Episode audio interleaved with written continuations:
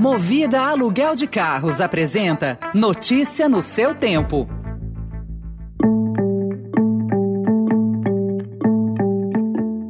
Olá, seja bem-vindo, seja bem-vinda. Começa agora mais uma edição do Notícia no seu Tempo. Esse podcast é produzido pela equipe de jornalismo do Estadão para você ouvir em poucos minutos as principais informações do jornal. Entre os destaques de hoje, China alça presidente ao status de Mao Tse-tung e abre caminho para novos mandatos. Governo prorroga desoneração da folha de pagamento por dois anos. E a COP26, que está perto de acordo sobre as regras do mercado de carbono. Esses são alguns dos assuntos que você confere nesta sexta-feira, 12 de novembro de 2021. Estadão apresenta Notícia no seu tempo.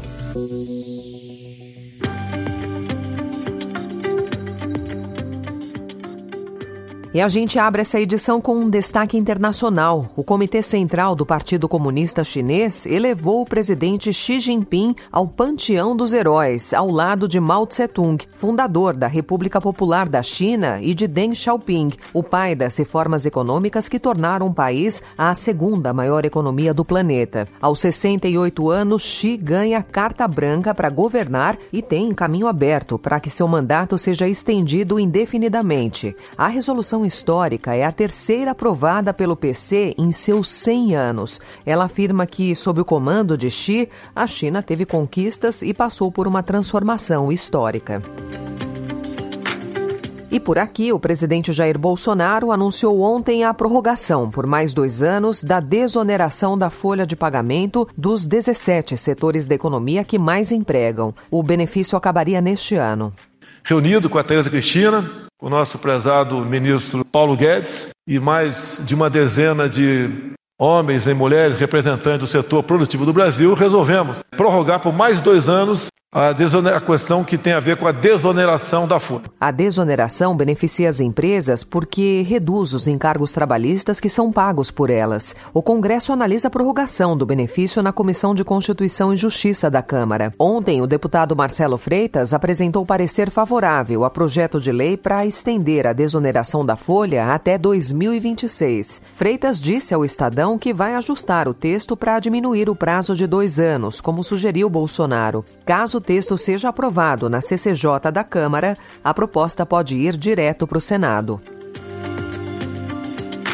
O Estadão também informa hoje que uma ação apresentada ao Supremo Tribunal Federal pelo Procurador-Geral da República, Augusto Aras, ameaça limitar os poderes das defensorias públicas no exercício da função de garantir acesso à justiça aos mais pobres. O pedido da Procuradoria para retirar da alçada desses defensores o poder de requisitar a autoridades públicas e agentes do Estado documentos que julguem úteis para municiar processos como certidões e perícias começa a ser julgado hoje pelo Supremo. Para o Procurador-Geral, os dispositivos que são garantidos pela Constituição às defensorias desequilibram a relação processual porque conferem poderes exacerbados a apenas uma das partes. As declarações diárias provocaram reações de defensores públicos, advogados e personalidades ligadas ao tema sob análise do Supremo. Notícia no seu tempo. As principais notícias do dia no jornal O Estado de São Paulo.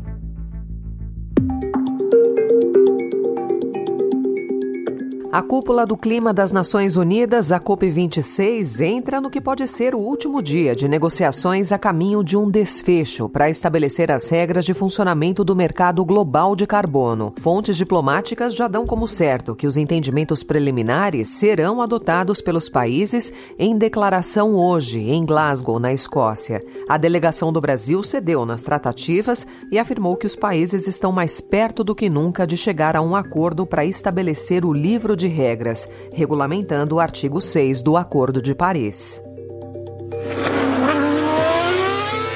Acostumado a quebrar recordes na Fórmula 1, Lewis Hamilton agora quer romper barreiras fora das pistas. Em sua luta contra o preconceito racial, o heptacampeão mundial de Fórmula 1 trabalha para estimular a inclusão, a igualdade e a diversidade nas escolas.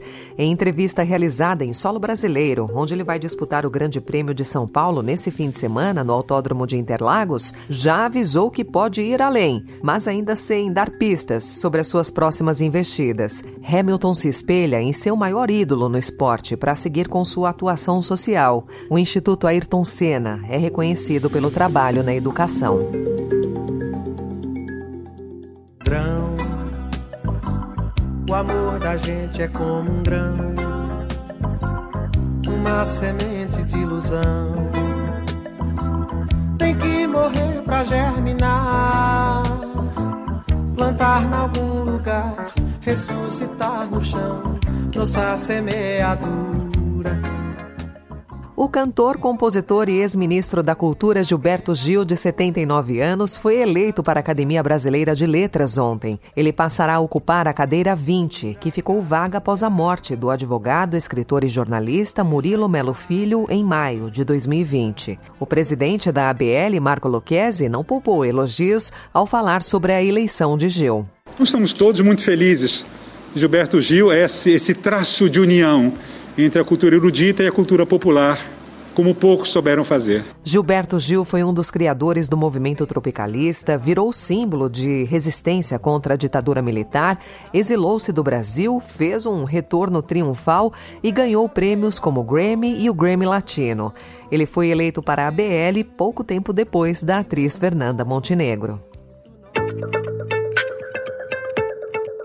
Essa foi mais uma edição do Notícia no seu tempo, com apresentação e roteiro de Alessandra Romano, produção e finalização de Felipe Caldo. O editor de núcleo de áudio é Manuel Bonfim. Obrigada pela sua companhia até aqui e um excelente fim de semana. Você ouviu Notícia no seu tempo. Notícia no seu tempo. Oferecimento Movida Aluguel de Carros. A vida é para ser movida. Saiba mais em www.movida.com.br.